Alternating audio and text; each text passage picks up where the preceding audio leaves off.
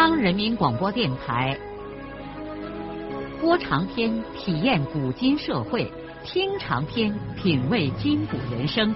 让我们的故事传到千家万户，让每一位听众走进我们长篇联播的新天地。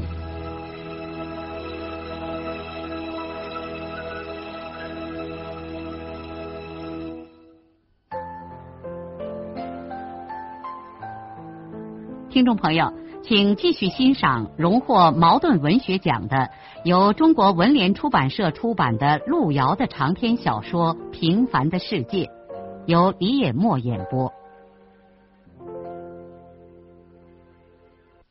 吃完了饭以后，润叶说他有点事儿，就一个人先离开了诗人的家。今天是星期六，他本来没有什么事儿。只是觉得心情烦乱，不愿意和别人待在一起。田润叶独自回了团地委少儿部的办公室，这个办公室就他一个人，墙角支着一张单人床。晚上下班以后，他通常不回二爸家，自己在机关灶上吃完了饭，就在这里过夜。这个已婚女子完全过着一种独身的生活。自从到了黄原之后，他也尽量忘记自己已经结了婚。由于心灵受过创伤，这个人现在变得有些孤僻。除过工作以外，他一般很少的和别人交往，甚至也不常去好朋友杜丽丽那里。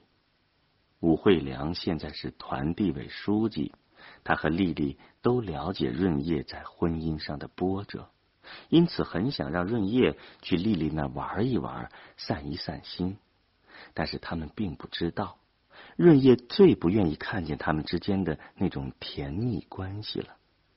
不能说润叶的心里已经有些变态，不是的，他并不嫉妒朋友的幸福，他只是怕因此而勾起自己的难过。他将怎么办呢？他自己仍然很不清楚。回到团地委之后，润叶闭着眼睛在自己的床上躺了很长的时间，思绪像发过洪水的河流，也不知道倒就漂浮过什么东西。天黑了以后，他才爬了起来，悄无声息的去大灶上喝了点稀饭。他突然想起，他应该去收拾一下他二爸的办公室。今天因为招待黑老，二爸的办公室被搞得很凌乱。这样，他把碗筷放回了宿舍，就又反身向地委常委小院走过去了。进了院子，他看见二爸的办公室还亮着灯光。二爸还没回家去吃饭吗？润叶进了门，才发现原来是妹妹和他们村的少平待在这儿。润叶的心里头一惊，因为他恍惚中先错把少平当成了少安。是啊，少平已经长了这么大，而且太像他哥了。少平和小霞正坐在一块吃饭，看见他进来，两个人都站起来。少平赶忙叫了一声：“姐！”在这儿猛然的见到少平，不知道为什么。润叶由不得的兴奋了起来，他开始询问双水村和他家里的情况，少平就给他细说了一通，并且还转弯抹角的让润叶知道了一些少安的情况。哎，少安，少安，你现在活得多美气啊！一提起少安，一种难以抑制的痛苦，就使润叶不由得默默低下了头。流逝的往事，此刻又回到了他的心间。那梦魂一般的信天游，也在他的耳边萦绕起来。正月里结冰呀，立春晓；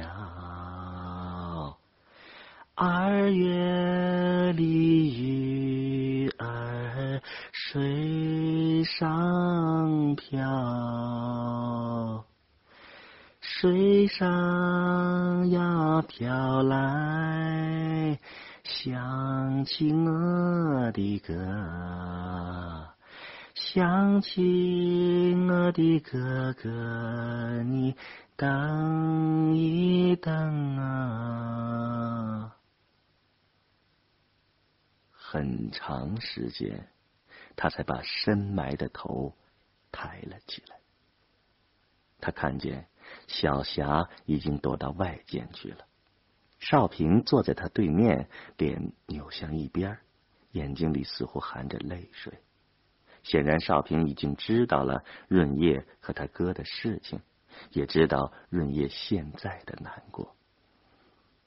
于是润叶岔开话题，询问少平到黄原来干什么。少平难为情的用手背开了开眼睛，告诉说他是来黄原揽短工的。润叶看着这个长相酷似少安的青年，心里产生了一种无限怜爱的感情。他对少平说：“有什么困难，就到团地委来找自己。”并且把自己的电话号码也留给了少平，然后三个人相帮着把里外间的房子都收拾了一遍，润叶就回团地委去了。半个月以后，杜丽丽和武惠良在黄原宾馆举行婚礼。无论从哪方面说，这个婚礼润叶非得去参加不可。丽丽和惠良的婚礼搞得十分铺张，主办人是惠良的叔叔武洪全。这位地区驻省会的办事处主任神通广大，气派非凡，完全按照省里接待贵宾的规格搞了几桌山珍海味。除过双方家长、文化局长杜正贤和劳动局长武德全之外，前来吃喜宴的大部分是地区的部局长。让润叶感到难堪的是，他公公李登云也来了。两个人尽管没有坐在一个桌子上，但是世界上也许再没有比这个更令人别扭的事情了。新婚夫妇的幸福和他们双方家长的喜庆气氛，从不同的角度同时刺激着田润叶和李登云。公公和儿媳妇儿都各有各的心酸。聪明的丽丽和惠良都看出来了润叶的困难处境。惠良向丽丽耳语了几句，丽丽就对旁边的润叶说。你要是不舒服，就先回去休息一会儿吧。润叶尽量忍着没让泪水从眼睛里涌出来。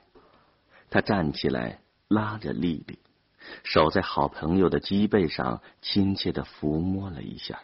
他本来想说句祝福的话，可是不知道说什么是好。他于是又和惠良打了个招呼。就一个人匆匆的出了宴会厅，他来到灯火通明的大街上。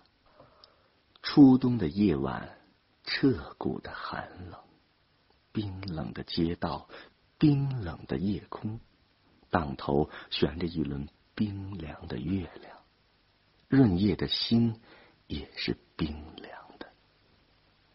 他一个人低着头，慢慢的在街道上转悠。他不急着回团地委，也不知道自己往何处走。现在他竟然不知不觉的转悠到二道街的自由市场上了。这儿也已经空荡荡的，没有了人迹。街道两旁挤着低矮的、密密麻麻的铁皮小房，是个体户卖吃喝的地方。现在大部分都关了门，只有个把房间还亮着灯火。但已经没有顾客，店主们正在懒洋洋的收拾碗筷，或者指头蘸着唾沫在灯底下细心的点钱。润叶不由得停住了脚步，并且往旁边的暗影处一闪，他看见对面不远的一个店铺里，诗人贾冰腰里头围着块破布，正在帮助他的土耳其老婆洗碗。贾老师的嘴里说着什么，并且扬起手在他爱人的屁股蛋上亲密的拍了一巴掌，他爱人便乐得呱呱就大笑起来。润叶猛地转过身，迈着急促的脚步向南关团地围走去。呼啸的寒风扑面而来，把他脸颊上两行滚烫的泪水吹落在了冰凉的街道上。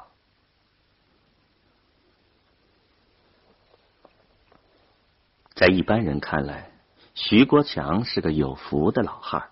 有吃有穿，日子过得十分清闲。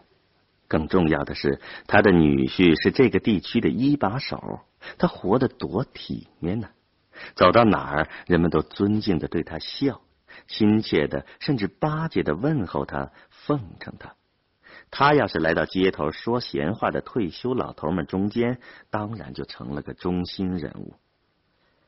但是徐国强老汉自有他的难言之苦啊！女儿和女婿经常不在家，小霞和润叶也是一个星期只回来一两次。平时家里头一整天就他一个人闲待着，活得实在是寂寞。如果是在元溪县，他还有好多的熟人朋友可以出去走走，说说话，散散心。可是现在，他被搁置在水泥楼里边的一个小房子里头。那感觉就像是被孤零零的吊在了半空中。大街上人那么多，可他一个都不认识。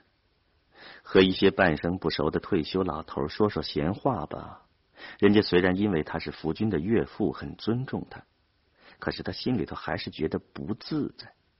这不像在元溪，他和老朋友们蹲在一起，吐沫星子乱溅，指天骂地，十分的痛快。可是眼下他实在感到寂寞难忍，有的时候他只能到那几尺宽的阳台上去，就像站在悬崖上面一样，紧张的两只手紧紧的抓着栏杆，茫然的望着街上的行人。他每次都要目送黄原去省城的飞机消失在遥远的空中，这算是一天当中最有兴趣的一个瞬间了。一天之中，他的大部分时间在那间十二平方米的房子里头消磨。唉，要是像袁熙一样，也住在平房，还能在院子里头营务点什么庄稼。可这楼上屁也种不成啊！在那瓷盆盆里头养点花，哼，我可不会。这大地方的人也真能，竟然在盆子里头种起了东西。唉，他的唯一的伙伴就是那只老黑猫。黑猫不用说更老了，自到黄原以后，这黑猫也和他一样懒得出去跑一趟，整天卧在他身边，挑拣着吃点好东西，然后便拉着呼噜睡觉。他们有的时候也拉了话，当然主要是徐国强说，黑猫听。后来，他们增加了一个节目。徐国强从女儿的房间里翻出来一个毛线蛋蛋，在床上把线蛋蛋滚来滚去，让黑猫扑着去抓。徐国强说：“你也老了，要锻炼身体嘞。要不得个血压高什么的，又没个给你治病的医院。”时光静悄悄的在流逝。世界上有些人因为忙而感到生活的沉重，可也有些人因为闲而活得压抑。人呢，都有一本自己难念的经，可是不同处境的人又很难理解别人的苦处。百世缠身的田福军和忙忙碌碌的徐爱云。一离开这个家，也就很难想象老人是怎样打发着一天的日子的。至于小霞，正遨游在青春烂漫的云彩里，很少踏进这个家门来。徐国强只能生活在自己孤独的世界里。他现在最大的安慰，就是这只忠实的老黑猫能够一直形影不离的陪伴着他。但是这一天，灾难降临在了老汉的头上，他的黑猫突然失踪了。这黑猫是中午出的门，因为今天太阳很好，徐国强想让猫出去晒一晒暖。通常过上那么三四天，徐老都要单独的让猫出去散散心。一般的来说，他的猫不会远行，常常就在楼下玩一会儿，就跑上来喵呜着让他开门。可是今天这只黑猫出去很长时间都没有回来，焦急的徐国强跑到楼下找了一两个钟头，也没有找见它。他以为在找猫的这段时间里，说不定它回去了，就匆匆的又赶回家里来。可是猫仍然没有回来。这可怎么办呢？徐国强老汉楼上楼下的跑个不停，声音哽咽的咪咪的呼唤着，寻找了整整一个下午。等到天黑了之后，猫还没有回来。徐国强几乎没有吃什么东西，就凄凉的回到自己的房间，佝偻着腰，呆呆的望着墙壁。夜已经深了。老汉合衣躺在床铺上，耳朵还在注意的提听着外面的各种声音。呼啸的寒风拍打着门窗，夜是宁静的，可又充满了喧嚣和嘈杂。他回忆起黑猫初到他们家的时候，就像个撒娇的孩子一样，在窑里头乱跑，曾经把艾云他妈心爱的一只花瓷碗也打碎了。看见艾云妈拿着个扫帚把来打他，他就跑到老汉的怀里来寻求保护。那可爱的小东西呀，晚上贴着老汉的胸膛，毛茸茸的，在被窝里也不老实。每天早上，他总是和老汉一块起床。老汉洗脸的时候，他也蹲在炕上，用两只小爪子抹自己的脸。徐国强老汉难受的闭住了眼睛，但他怎么能睡得着呢？突然，老汉一下子从床上挺身而起，他似乎听见什么地方传来老黑猫的喵呜声。是的，一点都没错，就在门外的楼道里。他慌忙脱了着鞋，出了自己的房间。通过黑暗的走道，手抖得像筛糠一样的扭开了门关子。哎呀，正是他亲爱的老黑猫！他鼻子一酸，很快的把猫抱起来，向房间走去。猫身上不知糊了些什么东西，弄得老汉两手黏糊糊的。徐国强把猫抱进房间之后，才发现他两只手上沾的是血。他的心缩成了一团儿，黑猫受伤了。看来这伤不是人打的，也不是猫自己磕碰的，而是被锋牙利齿咬伤的。天哪，是什么作孽的家伙伤害了老汉的宝贝呢？狼？城市里头没有狼，那么是狗？狗咬猫干什么呀？那么是猫。是啊，说不定是谁家的猫咬的。看来人家是几只猫咬他的老黑猫，寡不敌众，才被咬得遍体鳞伤。哎，你呀，跑到什么地方去了？这可不是在原西，咱们是外来户，怎么敢和这儿的地头蛇打斗呢？再说，你和我一样，都老。就该待在家里头，谁让你出去逞能的？人家年轻力壮，你老胳膊老腿儿，闹腾不过人家呀。徐国强老汉把猫抱在灯底下，一边嘴里唠叨着埋怨着老黑猫，一边细心的检查着猫身上的伤口，耳朵、脸、爪子都在流血。最可怕的是，猫的咽喉上被撕开了一个致命的大口子，简直惨不忍睹。面对着这个血淋淋的畜生，徐国强不知道如何是好。他猛然灵机一动，拉开了桌子的抽屉，把自己平时用的药都拿了出来。他先把止血粉撒在了猫的伤口上，又拿了棉纱和胶布准备包扎，但胶布在皮毛上面粘不住，只好凑合着捆绑起来。他把猫放在一个棉垫子上，然后悄悄的溜到厨房里，把几片止疼片拿刀背拍碎了，在杯子里头拿水调成了汤，又带了几块熟肉回来。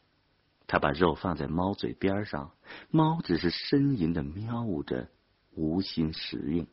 他就拿小勺子给猫喂药，尽管他给猫说这是止疼药，但猫怎么也不喝。他只好把杯子放在一边，束手无策的坐在了猫旁边，陪伴着他。外面的风似乎小了，寂静中听见一片沙沙的声音。隔壁房间传来夫君沉重的鼾声。徐国强呆呆的看着奄奄一息的老黑猫。此刻，这只猫对他来说已经不是动物，而是他的亲人。他记得艾云他妈临终的时候，他也就是这样坐在艾云他妈的床边。动物和人一样，总有一天也要走向生命的终点。在这个时候，他们是急需要亲人守护在身边的，这样他们也许能够镇定的。度过这最后的时光，亲爱的黑猫，渐渐的连呻吟的力气也没有了，受伤的眼皮耷拉下来，遮住了那两只美丽的金黄色的眼。老汉轻轻的把他抱在怀里，用一只青筋突暴的手悲痛着抚摸着他。黎明时分，老黑猫在徐国强的怀抱里死去了。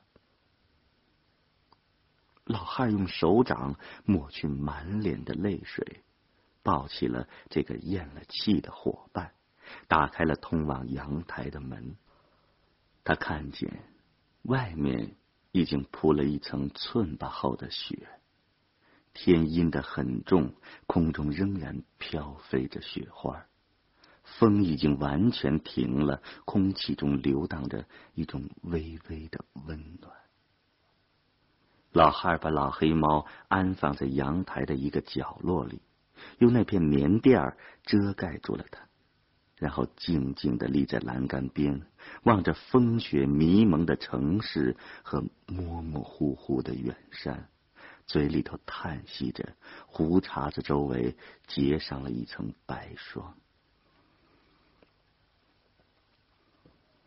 老汉一个上午没有出自己的房门，他盘腿坐在床铺上，沉默的抽了很长一阵子烟。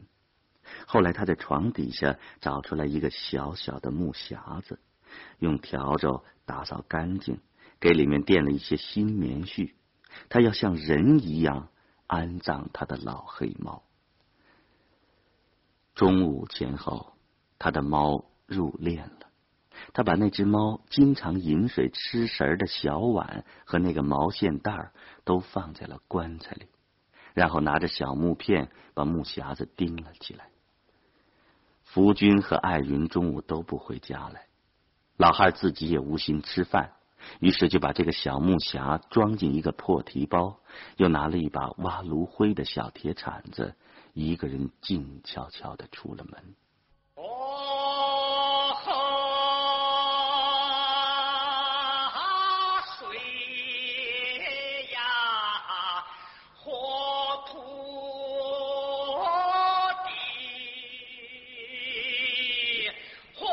路遥的长篇小说《平凡的世界》今天就播送到这里。您听了以后有什么感想、体会和建议？欢迎来信告诉我们。来信请寄中央人民广播电台听众工作部，邮政编码幺零零八六六。请明天继续收听。节目编辑叶咏梅。